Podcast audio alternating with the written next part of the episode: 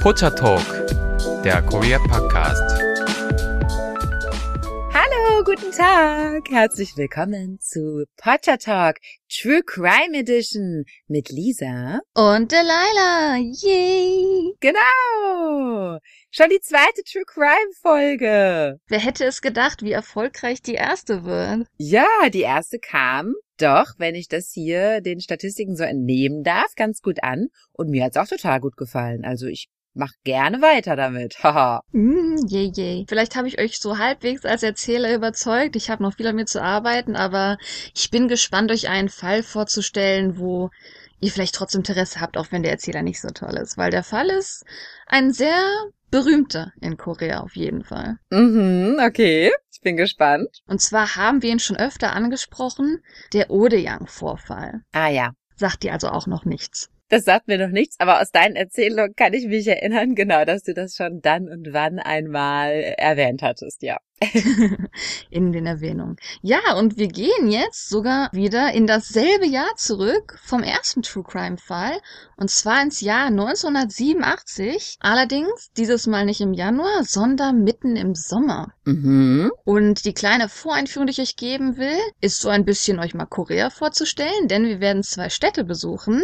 Und zwar einmal ist das Daejeon. Warst du schon mal in Daejeon, Lisa? Nee, noch nie. Das, ist das äh, so südlich von Seoul? Ja, also Daejeon ist auch eine sehr bekannte Stadt eigentlich, aber vielleicht Mhm. hat das Wewe schon mal von gehört, ne? Ja, auf jeden Fall, aber nee, bisher noch nicht so viel rumgereist. Oh, Daejeon ist die fünftgrößte Stadt Südkoreas und hat beim letzten Zensus irgendwie 1,5 Millionen Einwohner gehabt. Also ist keine kleine Stadt unbedingt. Genau, sie ist sogar, okay. sie ist sogar relativ zentral in Südkorea und dient so wirklich als absoluter Hub für Transportation, weil es so in der Mitte ist und es ist auch nur 50 Minuten mit dem KTX äh, von Seoul entfernt. Ach cool. Hm. Sollen wir da mal hin? Und Daejeon ist auch dafür bekannt, dass es ein Administrationshub ist, weil dort auch halt die Daejeon Government Complex ist.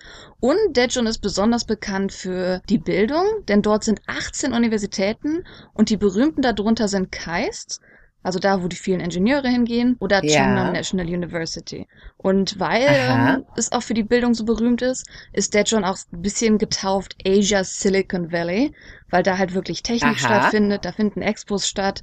Also wer Interesse an Technik hat, hat vielleicht schon mal von Daejeon gehört. Interessant, okay. Und die zweite Stadt, die wir heute besuchen, ist Yongin. Hast du von der schon mal gehört? Nee, davon habe ich aber noch nicht gehört. Oh, gut, man muss auch sagen, vielleicht kriegt man das gar nicht so als Stadt mit, weil das alles so um Seoul drumherum ist sogar mehr. Hat man vielleicht schon mal in der Subway den Namen gelesen, aber dann war ihm nicht bewusst, dass das ein bisschen eine Stadt Ah. weiter weg ist. Und zwar ist es eine Genau. Stadt in der Provinz Gyeonggi-do. Aber wer Seoul Ach kennt, so. Gyeonggi-do ist relativ nah an Seoul angebunden. Und da kriegt man dann Ja. trotzdem schon mal die Nebenstädte so ein bisschen mit. Ja, stimmt, das sind ja schon eigene Städte. Für mich ist immer alles, was ich auf der Subway Map von Seoul sehen kann, ist immer alles Seoul für mich. Aber klar, das stimmt ja gar nicht. Ja, also wer sich mal die Seoul Subway Map anguckt, da sind Sachen drauf, die manchmal sogar zwei Stunden Fahrt entfernt sind, die Ja, bei weitem nicht mehr Seoul sind. ja. Aber man hat so ein bisschen das Gefühl, dass trotzdem alles so vernetzt ist. Und Yongin gehört dazu. Man kann wirklich Yongin selber auch mit der U-Bahn-Linie der Bundang Line erreichen oder halt mit einem äh, Gyeongbu Expressway innerhalb von 30 Minuten. Und die Fläche Mhm. von Yongin ist ungefähr so groß wie Seoul, hat aber nur um die 1 Million Einwohner, aber zu 54 Ja. Prozent bewaldet und 20 Prozent werden landwirtschaftlich genutzt. Also deswegen Ah, kann man ja. schon sehen, dass es ja sehr nah an Seoul ist, aber dann doch eher das, die gemütlichere Ecke mit ein bisschen mehr ja, Landwirtschaft. ja, Und ja. das sind die zwei Städte, wo wir uns heute aufhalten werden. Mhm. Im Jahre 87. Mhm. In diesen zwei Städten findet sich eine Firma namens Lisa. Wie könnte die Firma wohl heißen? Mm, Weiß ich nicht, woher soll ich das wissen? Odeyoung. Das ist der Odeyoung-Vorfall, Ach Die so. Firma. die sich dort findet. Ach so, Entschuldigung. Ja gut, Kein da hätte Stress. man jetzt in der Tat drauf kommen können. Ja, gut. Ja, Odeyoung tatsächlich war gar keine unbekannte Firma. Das ist eine Firma, die sogar den Präsidentenpreis beim Handwerkswettbewerb gewonnen hat. Und wurde sogar, die Olympischen Spiele fanden ja im Jahr danach statt, 1988, Mhm. und wurde offiziell ein benanntes Unternehmen für die Olympischen Spiele, indem sie Mhm. für diese Spiele Souvenirs herstellen sollten. Aha. Und der Hauptsitz dieser Fabrik befand sich in Daejeon und es gab einen Ableger, eine kleinere Fabrik in Yongin. Also die Firma war für koreanische Verhältnisse auf jeden Fall ziemlich groß. Und dazu waren sie auch super aktiv in der Sozialarbeit, also haben viel Charity-Arbeit gemacht. Mhm. Und diese Charity-Arbeit fand statt unter der Präsidentin der Firma Park Sun-ja. Und das ist vielleicht auch gar nicht so häufig, dass es eine Frau ist, die wirklich die Präsidentin dieser Firma war. Und im Jahre Stimmt. 1987, wo wir uns jetzt aufhalten, war sie 48 Jahre alt und es wird berichtet, dass sie drei Kinder hatte, zwei Söhne und eine Tochter und verheiratet war. Und sie hatte sich Aha. als die Chefin dieser Firma auf jeden Fall einen großen Namen aufgebaut. Sie war sogar so ein bisschen als der Johns Engel bekannt, weil sie so viele Charity-Arbeit gemacht hat, so viel Sozialarbeit gemacht hat und zudem auch eine selbstgemachte Geschäftsfrau war, aus der John was so ein bisschen ja auch, ja, einen, einen Vorbild Leuten gegeben hat. Sie war wirklich gelobt. Klar, sicher. Und das Vertrauen in sie war auch sehr, sehr hoch. Mhm. Ach, das sind die Schlimmsten. Ich ahne, was da kommt. Nein, ich ahne noch gar nichts. ich habe gar keine ja, ihr Ahnung. dürft jetzt alle Vorahnung haben, aber ihr müsst euch überraschen lassen, Ja. was denn wohl passieren könnte. Ja. Ja, wir sind im Jahr 1987 und der Tag, an dem sich alles ändern würde, wäre der 24. August 1987 mit einem Polizeibericht gegenüber Odeang. Mhm. Wie kam dieser Polizeibericht denn zustande? Und es geht um ein Ehepaar, das in Daejeon wohnt und eine Tankstelle betreibt. Und ja, dieses Ehepaar hat ja keinen Grund, dieser berühmten Frau nicht zu vertrauen und sie haben ihr Geld geliehen für ihr Business. Und dann hat einen Tag dieses Paar gemerkt, oh, wir brauchen ganz dringend dieses Geld, wir haben private Gründe und haben sie dann bitten wollen, das Geld schon eher zurückzahlen zu können. Und Warte daraufhin mal ganz kurz. Warum, warum leiht sich so eine große Firma Geld von so einem Tankstellenpärchen? Ja, darauf kommen wir sogar noch. Äh, Ach so, genau. okay. Aber das Pärchen hat halt gemerkt, wir brauchen das Geld leider. Und deswegen sind sie zu dem Hauptquartier in Daejeon gegangen. Und das war schon eine ganz komische Situation. Als sie die Fabrik betraten, war das erstmal sehr ruhig, sehr still. Und wie man das vielleicht in so einem Gangsterfilm hat, schloss sich auf einmal die Tür hinter denen. Und die Leute, die in der Firma waren, kamen heraus und bedrohten das Paar. Nach dem Motto, wie könnt ihr es wagen, Geld von unserer Chefin zurückzuverlangen? Ihr wisst genau, wer unsere Chefin ist. Das könnt ihr nicht einfach machen. Nach dem Motto, so, warum sollte sie euch denn jetzt bitte schön Geld geben? Und das war wohl so weit, dass sie sogar gewaltvoll bedroht wurden und gezwungen wurden mit dem Abdruck eines Fingers, weil die wirklich so bedroht wurden. Das kennst du vielleicht in Korea, dass man Dokumente mit einem Fingerabdruck unterschreibt. Mit Blut am besten noch, ja. dass sie damit gezwungen wurden, im Endeffekt ein Papier zu unterschreiben, dass sie diese Investition aufgeben, sie nicht mehr zurückhaben wollen. Ach, Und daraufhin hat das Paar gesagt, ähm, irgendwas hier läuft nicht korrekt, das ist absolut unfair. Und wie jeder gebildete Mensch, wie jeder kluge Mensch, haben sie auf ihre innere Stimme gehört und haben sich danach nicht aus Angst versteckt, sondern sind sofort zur Polizei gegangen und haben den Fall berichtet, der Polizei. Aha. Und das war der Tag, an dem sich alles ändern würde. Denn so kam es dazu, Mhm. dass die Polizei zu dieser Fabrik kam und am 24. August 1987 in Daejeon möglichst viel dieser Leute festnehmen wollte, die Mhm. das Pärchen bedroht haben. Und die Polizeistation, die dafür verantwortlich war, war wohl die Daejeon Sobo Polizeistation. Und da gibt's so Berichte von Reportern, Berichterstattern, weil es natürlich, das muss man auch sagen, ne, sie war ein Vorbild, die Firma war einfach ne, vom Engel von Daejeon und sobald auch nur ein Wort davon rauskam, am selben Tag noch, war diese Polizeistation mit Reportern und Kameras einfach besiedelt. Die Leute wollten sofort wissen, was ist denn jetzt hier los? Warum hat eine Firma auf einfach ein Pärchen angegriffen? Das ist ja nichts Normales. Mhm. Mhm. Heißt, am selben Tag waren auch schon sofort die Medien involviert und es gibt halt ähm, Zeugenberichte von Reportern, die sagen, als sie dann diese Menschen gesehen haben, die das Pärchen bedroht haben, die saßen dann da und irgendwie, die wirkten zwar nett, das ist eine komische Bezeichnung dafür für jemanden, der gerade jemanden bedroht hat. Sie wirkten nett, Mhm. aber so leicht seelenlos und müde, als ob sie keine Willenskraft hätten, als ob sie einfach Marionetten wären. Mhm. Mhm. Und von diesen Leuten, die das Pärchen bedroht haben, wurden 13 Personen in der Polizeistation untersucht am ersten Mhm. Tag. Und natürlich muss man ja auch dann den Boss kontaktieren, die ja eigentlich hauptschuldig dafür ist, weil sie ja das Geld eigentlich zurückgeben sollte. Ja, das fragt sich jetzt aber auch an dieser Stelle, wie genau diese Vertragsmodalitäten sozusagen gewesen sind. Weil als Investor kann man ja nicht einfach so zu einem beliebigen Zeitpunkt das Geld haben wollen, sondern das kommt dann halt drauf an. Meistens muss man das ja auch über mehrere Jahre ja fest anlegen. Man kann ja nicht das Mhm. Geld, ja, heute hier ist das Geld und morgen will ich es aber wieder haben. Das ist ja keine Investition. Genau, also das mit Erklären mit Investor vielleicht Aber die wie- einfache Art, aber sie haben auf Ja. jeden Fall ja Geld nicht auf den reinsten Wegen eingesammelt, eingetragen und ähm, hatten auf jeden Fall Aha.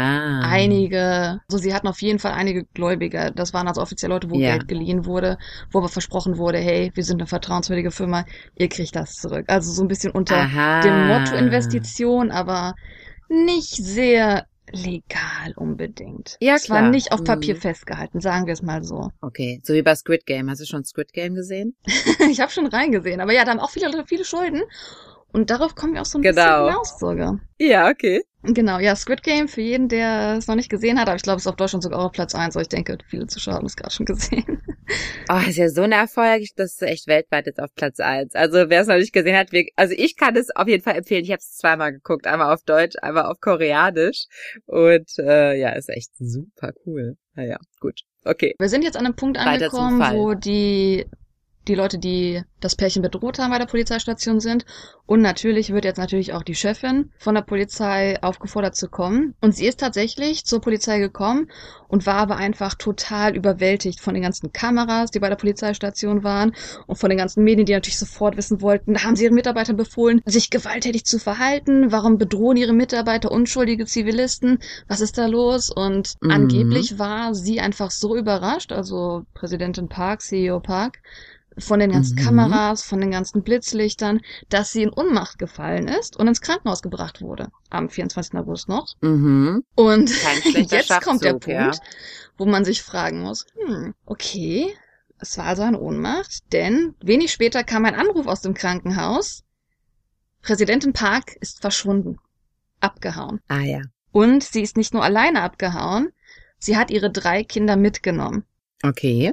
Nicht nur sie und ihre drei Kinder sind verschwunden, sondern auch einiges Personell aus der Firma ist spurlos am selben Tag verschwunden. Und die Ah, genaue ja, Zahl okay. werde ich dir bei den weiteren Nachforschungen noch genau nennen. Aber auf Okay. einmal, wir haben das fragwürdige Geld wurde der Firma geliehen in inoffiziellen Mhm. Investitionen. Die Chefin Mhm. ist auf einmal weg. Wir haben Personell Mhm. der Firma, das sich gewaltvoll verhält. Was passiert hier eigentlich gerade überhaupt? Mhm. Mhm. Und weil auf einmal in Daejeon riesen Verwirrung stattfand, Mhm. kam es dann dazu, dass nicht nur ein, zwei Menschen auch zur Polizeistation kamen, sondern innerhalb von nur zwei Tagen kamen 100 Menschen und vielleicht sogar noch ein bisschen mehr zur Polizei und haben gesagt, wir haben auch der Firma Geld gegeben. Uns wurde gesagt, das ist eine Investition, Ja. wir können denen vertrauen. Und insgesamt im Jahr 1987 betrug das Ja. Geld, von dem man erfahren hat, das eingesammelt wurde von dieser Firma, von Präsidentin Park, 8 Milliarden koreanische Won. Mhm. Und Das 8 Milliarden ungefähr- koreanische Won heute sind 26 Milliarden koreanische Won, was einer Kaufkraft von 20 Millionen Euro entspricht. Und das für die damalige Zeit ist schon, äh, schon echt irre. Absolut. Und wie gesagt, es sind, ne, es ist jetzt nicht irgendwie so papiersichere Investition, das ist Geld, was sehr fragwürdig abgegeben wurde, mit dem fragwürdig umgegangen wurde. Okay. Und von Privatpersonen in Daejeon, die einfach diesem Engel von Daejeon vertraut haben. Mhm, mhm. Tja, Publicity ist alles. Aber haben die denn im Endeffekt überhaupt was produziert dort? Oder war, haben, war das Hauptgeschäft eigentlich nur das Geld einzusammeln von anderen Uh, Leuten? du stellst gerade eine echt interessante Frage, denn natürlich sofort, als alle geflüchtet sind und dann Mhm. mit der Geldsituation rauskam, war natürlich Frau Park gesuchte Person Nummer eins. Man muss natürlich sofort wissen, was ist jetzt Mhm. eigentlich los. Und also hat man geguckt, okay, in Daejeon ist keiner mehr da. Es gibt ja noch eine zweite Stelle. Gehen wir zur zweiten Stelle in Yongin. Oder hat die Polizei Mhm. sich die Firma in Yongin angesehen, so gesagt, so, hm, hier ist irgendwas komisch. Es ist definitiv ein Workshop und hier sind auch Produkte gestapelt, aber ich glaube, hier wird nichts hergestellt. Ist das hier wirklich Ja. eine Firma? Also fake-mäßig schon, hat man schon gemerkt, okay. Genau, hat man schon direkt am ersten Untersuchungstag gemerkt und deswegen wurde sie sofort auf eine Fahndungsliste gesetzt. Man ging auch wieder zum Hauptquartier in Daejeon und da war einfach niemand. Wie gesagt, Yongin war eigenartig, man ging nach Daejeon, da war niemand. Und nicht nur das Personal in Daejeon war weg, sondern, ich habe ja schon erzählt, dass die auch ehrenamtlich viel gemacht haben, Sozialarbeit. Und in dieser Firma gab es auch einen Kindergarten und alle Mhm. Kinder im Kindergarten waren weg. Insgesamt waren 80 Menschen verschwunden. Am selben Tag, am 24. Ach. August, sind 80 Menschen, insbesondere Kinder, verschwunden. Krass. Okay, das muss man ja aber dann schon alles auch geplant haben vorher, ne? Das kann ja nicht schon so spontan gewesen sein, so nach dem Motto, dieses Pärchen kommt da an einem Tag an und dann haben die sich gedacht, scheiße, jetzt fliegt alles auf, was machen wir? Nein, die haben natürlich Also die müssen auf jeden Fall den Plan gedacht. B schon geplant haben. Ich denke Genau, nicht, dass die genau. gedacht haben, okay, das Pärchen macht das jetzt, aber die mussten auf jeden Fall schon einen Plan gehabt haben, wenn es mal auffliegt, müssen wir ganz schnell reagieren können. Genau, das meine ich, genau. Das hört sich auf jeden Fall groß geplant an, ja. Ja, noch ein bisschen unheimlich. Ja, also ging Mhm. man zurück nach Yongin, denn in Yongin war noch eine Person da. Diese Person ist auf jeden Fall eine interessante Person, denn in Yongin Mhm. die Köchin der Firma, sie wird einfach nur Köchin Frau Zhang genannt, war Mhm. da und sie wurde von der Polizei gefragt, ist hier wirklich niemand aus der John hingekommen? Sind sie hier alleine? Und sie hatte keine Ahnung, es ist keiner gekommen, sie hatte nichts zu erzählen. Also, ja, war die Suche eigentlich erfolglos, ne? Also es vergingen sogar mehrere Tage, es vergingen ganze drei Tage und es passierte einfach nichts. Mhm. Und dann, am vierten Tag seit dem Verschwinden aller, am 28. August 1987 bekam die Polizei einen Hinweis. Und zwar, dass Mhm. alle, die verschwunden sind, in der Yongin-Fabrik sind. Also da, wo die Köchin war und da, wo man gesucht hat. Die Fabrik war komisch, aber man hat halt nichts gesehen, nichts gefunden, ne? Ja, also dass die sich darin versteckt halten, war die Information, die sie bekommen haben. Ja, die Information war auf jeden Fall, geht nochmal zurück zu der Firma. Da ja, okay. Ist auf jeden Fall was. Da habt ihr was übersehen. Mhm. Das war ein Tipp. Also wie der Tipp jetzt reinkam, ist auch nicht genau bekannt. Aber das war der Tipp, der reinkam. Mhm. Also ging die Polizei wieder zurück nach Yongin und als sie da ankamen, wie erwartet, wie vorher auch, war niemand da. Es war absolut ruhig. Also die Polizei hat sich im Lagerhaus umgesehen, hat gedacht, ah, hier ist nichts, es ist alles so still, ne? Und auf einmal haben sie gestoppt, weil sie etwas gehört haben, das klang wie ein weinendes Baby. Mhm. Und dann haben die sich weiter im Lagerhaus umgesehen, dachten sich, das muss ja irgendwo herkommen und haben gemerkt, dass eine Wand eigentlich, man dachte, es wäre eine Wand, die einfach nur mit Kisten vollgestellt war, vom Boden bis zur Decke, aber es war eher Ja. eine Art Kistenwand als Abtrennung. Ja. Und dann ja. haben sie diese ganzen Kisten beiseite geräumt und hinter diesen Kisten hatten sich versteckt auf Styropor 49 Leute. Oh Gott. Das heißt jetzt, also 49 Leute wurden gefunden, darunter auf jeden Fall Kinder, aber von den 80 fehlten nun noch 31 Personen. Okay. Wie lange wollten die das durchziehen? Vor allem, wie lange wollten die sich da jetzt verstecken? Das ist ja keine Dauerlösung. Also der Fall ist ja auch, ja, nicht nur für das Verstecken bekannt. Es wird leider noch ein bisschen düsterer. Okay. Also die Leute haben sich da versteckt, weil sie auch irgendwie involviert waren und wahrscheinlich jetzt Angst hatten, dass sie polizeilich irgendwie jetzt da zur Rechenschaft gezogen werden. Für diese, ähm, ja, für dieses, ja, wie so. Das ist auf jeden Fall die erste Motivation, kann man so sagen. Ja. Mhm. Also hat man sich dann, es ist ja alles personell der Fa Fabrik gewesen, also konnte man natürlich auch auf den Listen einsehen, wer eigentlich noch fehlt. Und man hat sich Ja. dann angeguckt von diesen 31 Menschen, die da noch fehlen, ob die was gemeinsam haben. Und die hatten ein sehr markantes gemeinsames Merkmal. Und zwar waren das alles Menschen, die am meisten Geld eingezogen hatten. Eingezogen hatten von anderen Investoren oder was? Ja, in Anführungszeichen von anderen Investoren. Also die haben halt Ja. möglichst viel Geld eingetrieben Mhm. diese Menschen erklären halt auch diese Masse von Menschen, die auf einmal ihr Geld zurückhaben wollten, weil das geliehene Geld halt nur eine inoffizielle Investition auf eine gewisse Art und Weise war. Es war wirklich, Aber trotzdem gab es da offizielle Aufzeichnungen darüber, wer da wie viel Geld äh, besorgt hatte quasi von den Mitarbeitern. Das ist ja interessant. Also ich weiß jetzt nicht natürlich, was ich gesehen habe. Wenn man im Internet kann man da einige Bilder zu finden zu diesem Fall. Ja. Und da gibt's auch ein Bild zu der Liste von diesen 31 Personen. Daneben steht dann, wie viel Geld die eingeholt haben. Ach, Aber das kann natürlich auch einfach so ein internes Ding gewesen sein, nach dem Motto, ne, dass intern belohnt wurde, ah, du hast heute zwei Millionen eingebracht. Ob das jetzt also offiziell war im. Sinne von vertragmäßig, kann ich dir nicht sagen, sondern vielleicht eher von neben dem Namen steht das Geld und du bist jetzt eine ganz hohe Person bei uns. Wahrscheinlich inter ja, ja, interne Zwecke. Okay, ja, weiter. Oh, sehr spannend. Wir sind jetzt immer noch am 28. August und jetzt Ja. haben wir so um die 10 Uhr abends. Und jetzt kommt eine Mhm. ganz interessante Person ins Spiel. Und zwar, ne, Präsidentin Park also die Firma-Präsidentin, CEO Park, Mhm. ist mit ihren drei Mhm. Kindern verschwunden und sie ist ja bekanntlicherweise auch verheiratet und nun der Ehemann hatte in den Nachrichten davon gehört, dass seine Frau und seine Kinder verschwunden sind und er will endlich wissen, wo die denn jetzt bitte schon hingegangen sind. Ja. Handy gab's noch nicht. Er ist dann, weil die einzigste Person, die man erreichen konnte, alle waren ja nicht mehr Dejo und keiner war in Yongin, wer aber immer noch da war, war die Köchin Zhang. Also Mhm. ging er zu dieser Köchin und hat sie angefleht, sag mir, wo meine Frau ist, sag mir, wo meine Kinder. Und Sönose sagte einfach, ich weiß es nicht, ich habe keine Ahnung. Und der Ehemann hat wirklich, er kam abends am 28. zu der Fabrik, hat die Köchin befragt, den ganzen Abend vom 28. 10 Uhr abends bis morgens, dem 29. Sag mir, wo sie ist. Und weil er nichts gekriegt hat, hat er gesagt, okay, dann gehe ich jetzt, es, es bringt ja nichts. Mhm. Und es dauerte nicht lange, denn direkt am Tag darauf, am 29. August um 13 Uhr, kontaktierte dann die Köchin den Ehemann und hat gesagt, Mhm. jetzt solltest du zu uns kommen, jetzt solltest du hier hinkommen nach Jongin. Aha. Plötzlich wollte sie halt, dass er doch kommt und sie konnte ihm ungefähr sagen, wo die Leute waren, die er suchte. Und daraufhin hat er gesagt, Ja. du wirst mir also jetzt sagen, wo meine Frau und meine Kinder sind. Und sie sagte, mm, nein, nicht genau, aber ich weiß, wo der Fabrikleiter ist. Also der Leiter Ja. von der Jongin-Fabrik im Endeffekt, so eine Art Ja. Manager-Position. Unter der Präsidentin, aber eine hohe Position. Und Mhm. dann brachte sie den Ehemann in die Lounge von der Fabrik in Yongin und hat ihm dort in der Decke auf ein Loch hingewiesen. Und sie sagte zu ihm, er solle dort doch mal reinschauen und er würde die Person finden, die er sucht. Ja. Warum hat sie das am Tag davor nicht gesagt? Okay, egal, das kommt vielleicht gleich noch, ja. Und man, wie gesagt, man kann Bilder online finden und man kann sich diese Deckenöffnung wirklich wie aus so einem Horrorfilm vorstellen.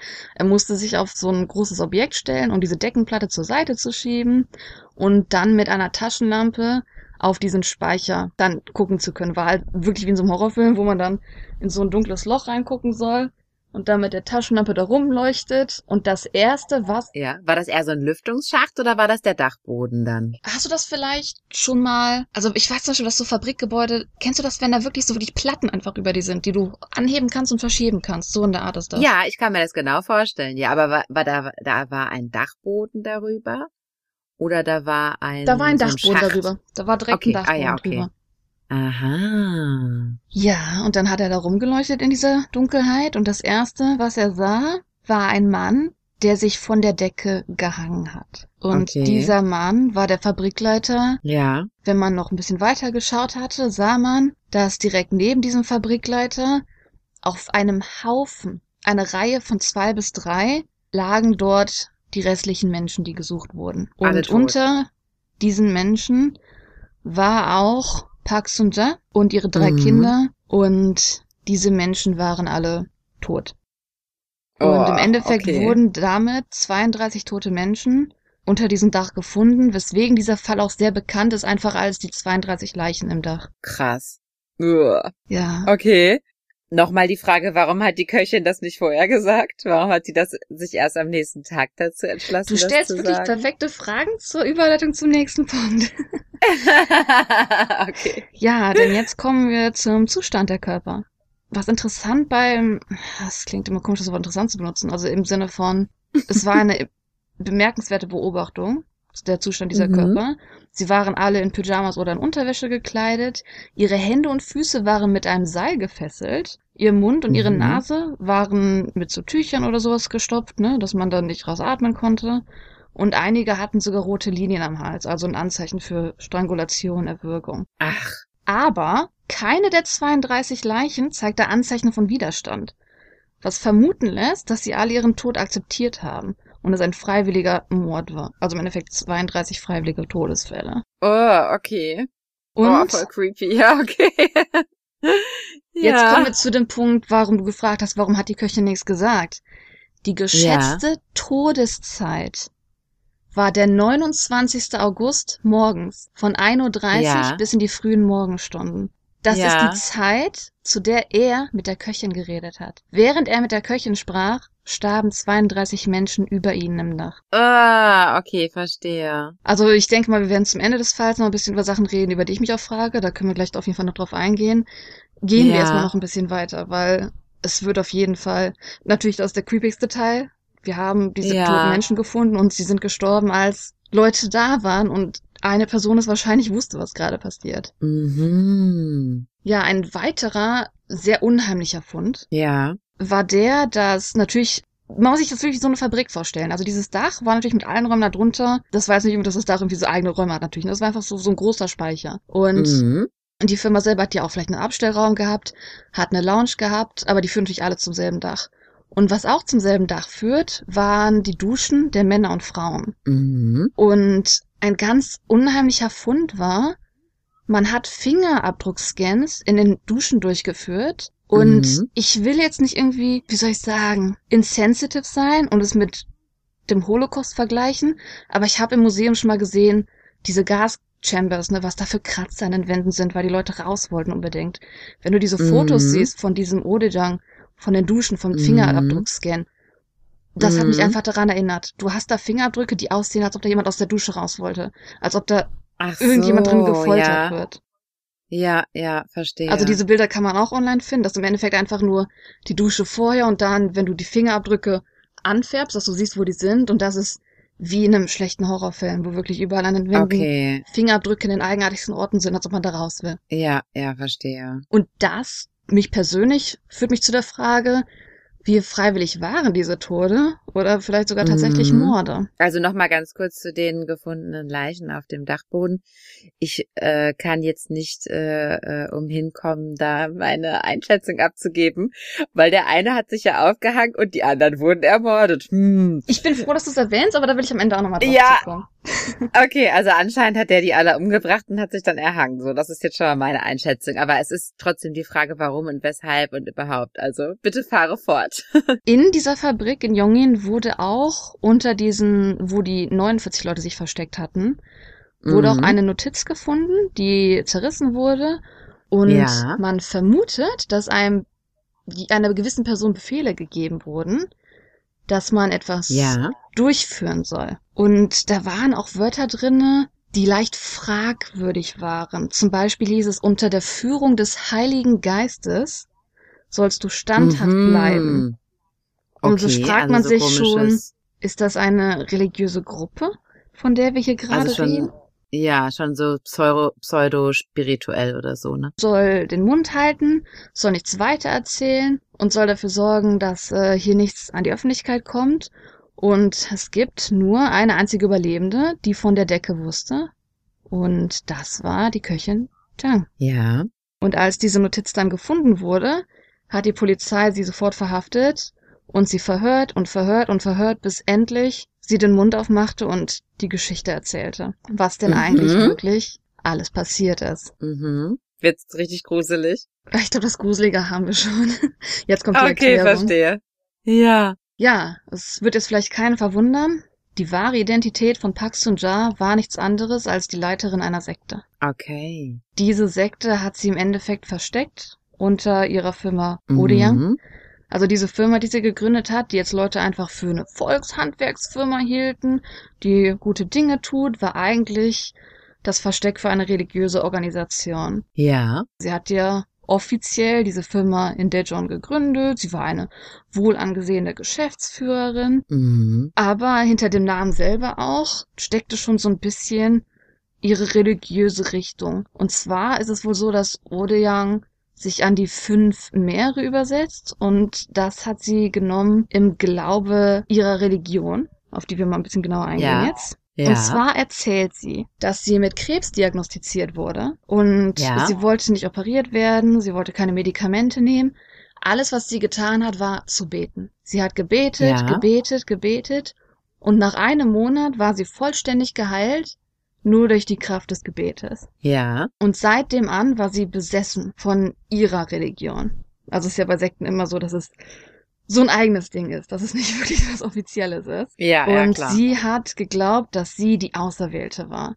Und deswegen musste sie Mhm. ihre eigene Richtung gründen, Odeyang. Mhm. Und natürlich Mhm. wollte sie Leute anlocken, die ihr folgen werden, ihrer eigenen Religion folgen werden. Mhm. Und dies Mhm. wollte sie natürlich zuerst erreichen, indem sie sich als eine erfolgreiche, soziale, charitable Geschäftsfrau da zeigt, dass sie wirklich ein Wohlfahrtsgeschäft aufbaut, dass Leute Mhm. Vertrauen in ihr aufbauen. Und deswegen habe ich auch erwähnt, hatte die Firma am Anfang auch einen eigenen Kindergarten, in dem ja dann die Kinder verschwunden sind. Mhm. Und der Name übersetze ich ja in die fünf Ozeane. Und das liegt daran, dass, ich weiß nicht, ob das jetzt eine offizielle Sache in der Religion ist, muss ich leider gestehen, bin ich nicht sicher, dass das gesegnete Land, in dem Milch und Honig fließen, wohl hinter den fünf Ozeanen liegt oder sowas in die Richtung. Deswegen Ja. heißt ihre Firma Odeon. Aha, Milch und Honig. Hm, wer mag das nicht, ja. Gut, Milch und Honig habe ich schon öfter gehört, aber das mit den fünf Ozeanen habe ich äh, vorher nicht gehört. Ja, nicht, oder nie, ja. So, und nachdem dann Vertrauen aufgebaut wurde, geht's natürlich darum, bei Sekten, weil es ja im Endeffekt ne, fragwürdig war, was das eigentlich offiziell für eine Firma war, eine Sekte will ja Geld sammeln, um sich am Leben zu halten. Das heißt, sobald Vertrauen aufgebaut wurde, ging es darum, Geld zu leihen, Geld einzusammeln. Und sie hat immer dafür gesorgt, dass die Interessenkosten, Interest Payment, dass die immer jeden Mhm. Monat abgezahlt wurden, damit das Vertrauen auch weiterhin Mhm. aufgebaut wird und man noch mehr Geld einsammeln kann.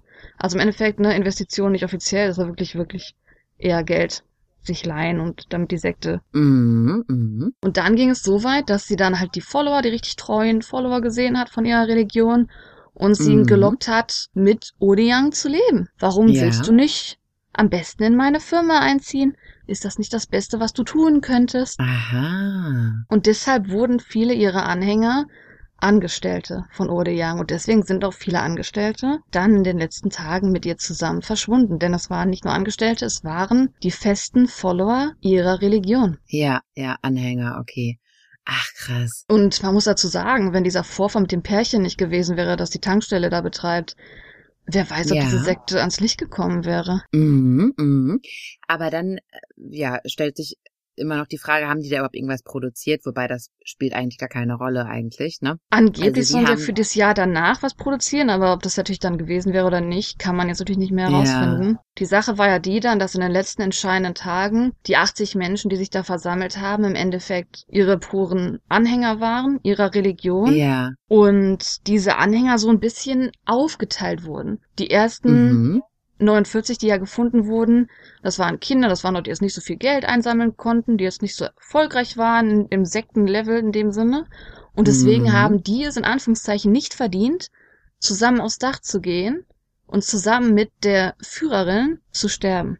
Okay. Denn was du ja bei Sekten oft hast, ist dieser Glaube, dass wenn der Leiter der Sekte stirbt, man mit denen zusammen stirbt. Dieser Ja, Sektenmord ja, ja. an sich, dass man dann mit denen zusammen, dass man dem Führer folgt in dieses versprochene Land, an das sie glauben. Ja, so Gruppenselbstmorde gab's ja schon öfters Viele. mal in diversesten Sekten. Ja, ja, genau. Genau. Und deswegen hat sie halt die 31 Leute ausgewählt, die ihre treuesten Anhänger waren, wo sie gesagt hat, ihr habt's verdient, ihr könnt auf jeden Fall mit uns kommen. Und es war ja aber so, dass sie im Endeffekt vier Nächte und fünf Tage, glaube ich, zur heißesten Zeit des Jahres in Korea, im August, Ja. sich in diesem Dach versteckt haben. Das Ja. kann man sich gar nicht vorstellen, was das für letzte Tage gewesen sein müssen. Ja. Und was man auch sagen muss, was diese, diesen Sektenmord unterstützt, dass man natürlich dem Führer folgt, dass der Körper der Anführerin am meisten zersetzt war. Und das bedeutet, dass sie die erste war, wahrscheinlich die gestorben ist. Dass man Okay. ihr natürlich dann, wenn sie zuerst stirbt, wenn danach äh, daraufhin die anderen sterben, dass sie dann mit ihr gehen können. Verstehe. Und die Sache ist die, weil es natürlich einmal ein Sektenmord ist, hat man diesen Fall dann natürlich super schnell so ein bisschen abgeschlossen. Ne? Weil im Sonne, es ist eigentlich, die Antwort ist klar, man sieht, was jetzt los war. Und Ja. ne, was für eine Wahl hatten denn die Leute, die an sie glauben? Denn die Leute, die mit aufs Dach genommen wurden, waren ja die, die das Geld auch eingetrieben haben. Das heißt, nicht Mhm. unbedingt die Chefin selber, nicht unbedingt Park Sun-ja hatte die Schulden, Mhm. sondern diese 31 Menschen hatten die Schulden. Waren dafür verantwortlich, okay. Und das ja. ist ein bisschen witzig, dass du jetzt Squid Game angesprochen hast. Aber man kann sich so ein bisschen Ja. vorstellen, es hat weniger Geld, aber es war trotzdem ja viel Geld für diese Menschen. Das heißt, im Endeffekt, Ja. Selbst wenn jetzt die Firma zerbricht, wenn die Chefin jetzt tot ist, haben die ja, Ja. im Leben, wenn sie rausgehen, Millionen. Also nicht nur ne, ein bisschen, sondern die haben Millionen, die sie zurückzahlen müssen. Und Ja. die haben eigentlich außerhalb dieses Daches nicht wirklich mehr die Hoffnung gesehen. Ja, ja. Aber jetzt fragt sich ja auch, wenn die ja wirklich so viele Millionen eingenommen haben und eigentlich hatte die Sekte ja nur rund 100 Anhänger oder so, ne? Also für ihre Lebensunterhaltung brauchten die ja jetzt nicht 20 Millionen Euro. Das ist das, wo, glaube ich, äh, Sekten einfach ähm, nie genug haben, ne? Ja, aber war das Geld dann komplett aufgebraucht? Weil man hätte ja vielleicht noch einen Teil gehabt, den man hätte wieder zurückzahlen können oder so. Rational haben die da Ich glaube, das Problem war nicht das Rückzahlen. Ich glaube, das Problem nicht das Ja. Rückzahlen, sondern dass sie aufgeflogen sind. Ach, auch dieses Ehrending. Ja, ja, stimmt natürlich, klar. Und dass es natürlich eine Sekte ist und da einiges äh, nicht legal gelaufen ist. Ja. Und weil einfach, ne, man hat diesen von der Köchin dann erfahren, wie diese Sektensituation war. Man hat an den Leichen gesehen, dass das keine, keinen Widerstand gab.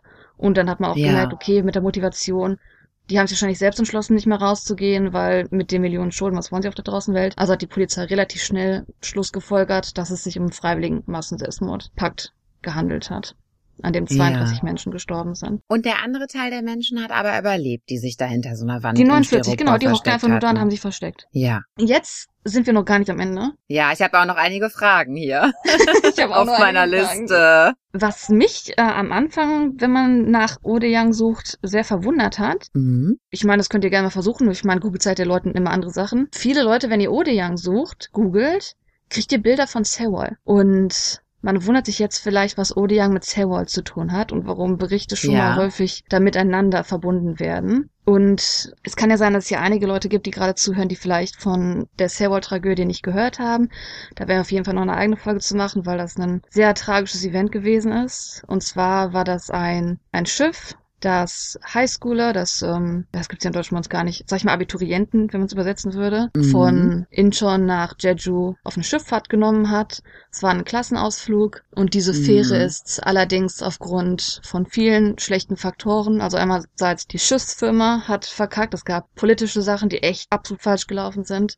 Und dieses Mhm. äh, Schiff ist untergegangen und 304 Menschen sind gestorben oder gelten als vermisst. Da gibt's auch immer noch einmal im Jahr so ein Memorial Day, ne? Genau, es ist ein sehr wichtiger Memorial Day, ist auch was sehr Wichtiges, was man mal Mhm. reden kann. Auf jeden Fall, das klingt auf den ersten Blick erstmal nicht, als ob es irgendwie verbunden wäre. Ja. So, was man aber sagen muss, dass diese Firma von Park Sun-ja, also Odeyoung Trading, hat ja im Endeffekt, war einfach nur eine Front für eine religiöse Sekte. Und Ja. diese religiöse Sekte wird als eine Splinter Group, also als einen Ableger, kann man sagen, Ja, ja. von der Evangelical Baptist Church von Yu Byung-un gesehen. Okay. Und diese Person, Mr. Yu, Ja. Aber Evangelical Baptist Church ist ja eigentlich was Offizielles, ne? Also was Anerkanntes. Das darf man in Korea nicht vertun, dass natürlich die Sekten sich äh, schön christlich klingende Namen geben, aber das ändert ja Ach nichts so, daran. Stimmt, das ist ja so tricky, ja, genau. Ja, das ist so ein bisschen das Nordkorea slawische- äh,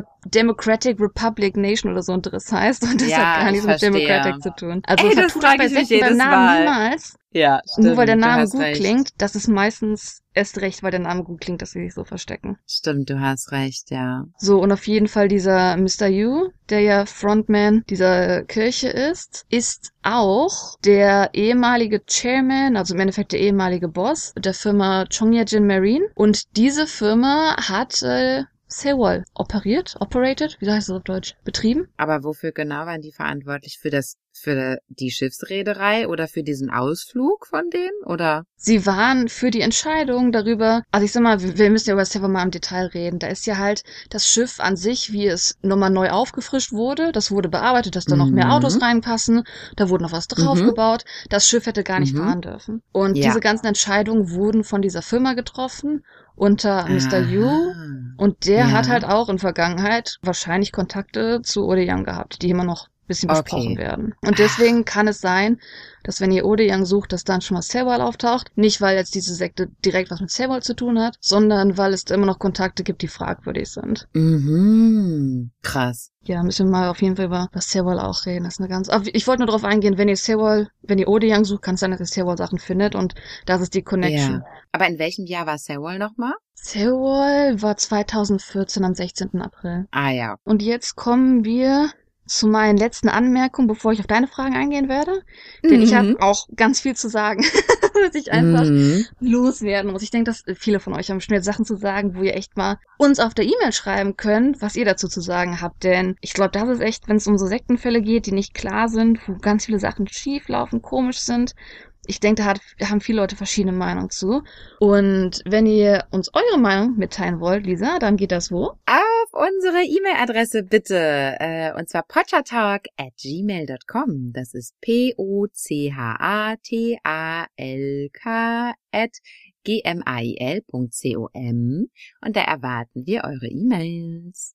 Yay! So, sorry. Aber ich denke, das ist eine gute mhm. Pause gewesen zwischen, das ist der Fall und jetzt kommt what the F, what's going on?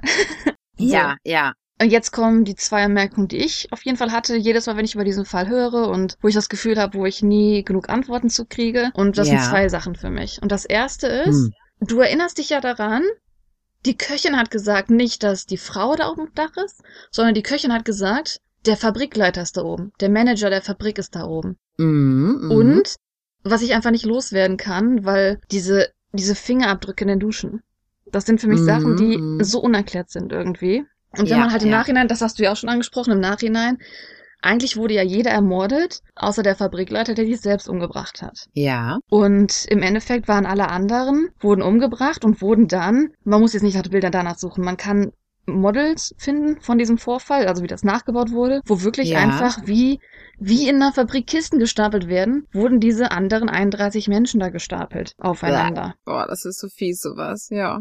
Und mich bringt das zu meiner ersten Frage. Wie freiwillig war diese Aktion? Denn mm. wenn ich diese mhm. Dinge in der Dusche sehe und wenn ich dann sehe, die wurden alle, ne, die wurden gebundelt, gefesselt an den Händen, an den Füßen, der Mund wurde gestopft, kann es sein, dass vielleicht in diesen Duschen gewisse Chemikalien benutzt wurden, um die Menschen schwächer zu machen, dass sie, mm. wenn, als sie dann stranguliert wurden, dass sie einfach keine Resistance Marks hatten, also keine, dass sie keine Widerstand Gegenwehr. hatten ja. Dass es vielleicht daran lag, dass es freiwillig aussieht, weil sie einfach. Hört sich so waren. an. Hm. Also war es im Endeffekt vielleicht gar kein, kein freiwilliger Pakt, sondern ein Mord und nur einer hat sich freiwillig umgebracht. Und dann ist ja die hm. Frage, wenn diese Spuren in der Dusche nicht zu den Körpern gehören, die gefunden wurde. Zu wem gehören diese Fingerabdrücke denn denn sonst? Das ist das. Vielleicht jemand, der gerade zuhört, der besser weiß, wie man Polizeibericht im Koreanischen herausfinden kann, offiziell sich angucken kann. Ich wüsste gern, ob diese Fingerabdrücke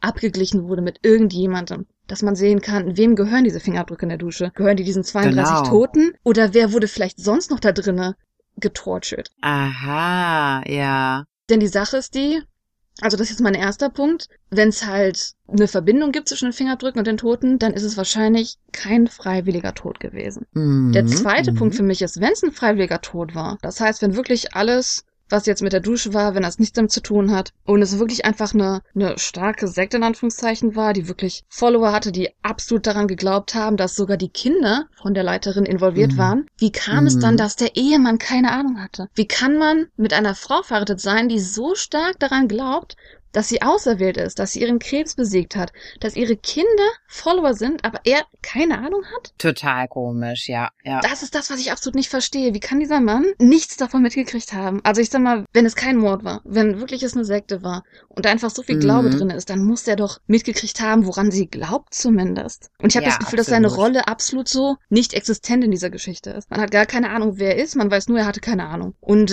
hat gefragt und ist dann irgendwann gefunden. Und ich frage mich halt, was sein seine wirkliche Rolle eigentlich vielleicht gewesen ist. Stimmt, ja. Ja, klar, der muss ja irgendwelche Aufzeichnungen von ihr gefunden haben oder ich weiß nicht was. Oder der muss ja auch mal gefragt haben, hey, was macht ihr da überhaupt den ganzen Tag in dieser Fabrik oder so? Ja, ja, aber sie hat ja auch an sich von Anfang an irgendwann mal halt Follower gekriegt. Sie hat ja schon von ihrem Glauben erzählt. Also es kann ja nicht ja. so ganz geheim gewesen sein.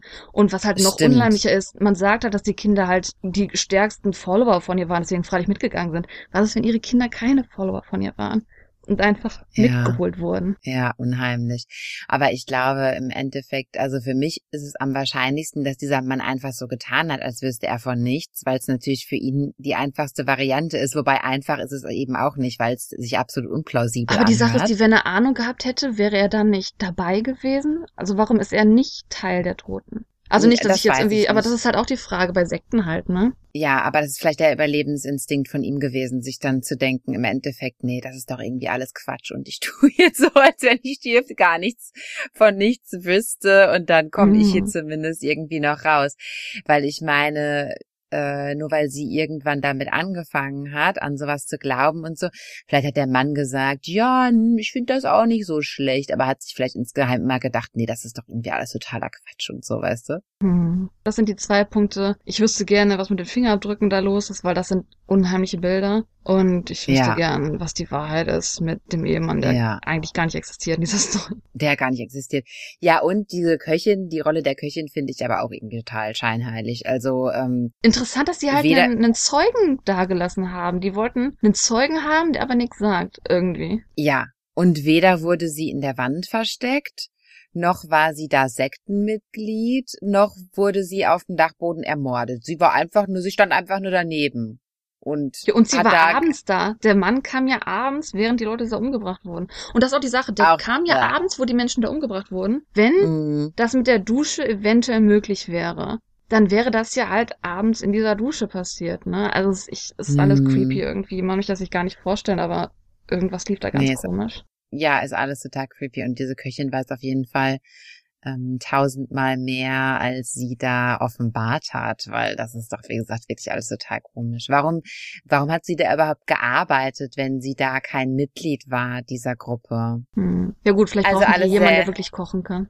Ähm, ja, erzähl, was du da noch für Fragen zu dem Fall hattest. Möglicherweise. Nö, das wären jetzt eigentlich so meine Fragen gewesen. Ähm, ah, ja, ich denke, das sind auch die Fragen, über die dann jeder stolpert, nach dem Motto so, irgendwas mit dem Selbstmord und da mit den Leuten, die da einfach mal gefesselt sind, wirkt komisch. Ja, die Dusche. Mm. Ist, die Dusche finde ich einfach, da komme ich nicht drüber weg. Die Dusche ist das, wo ich, ich mich frage. Wem gehören diese Fingerabdrücke?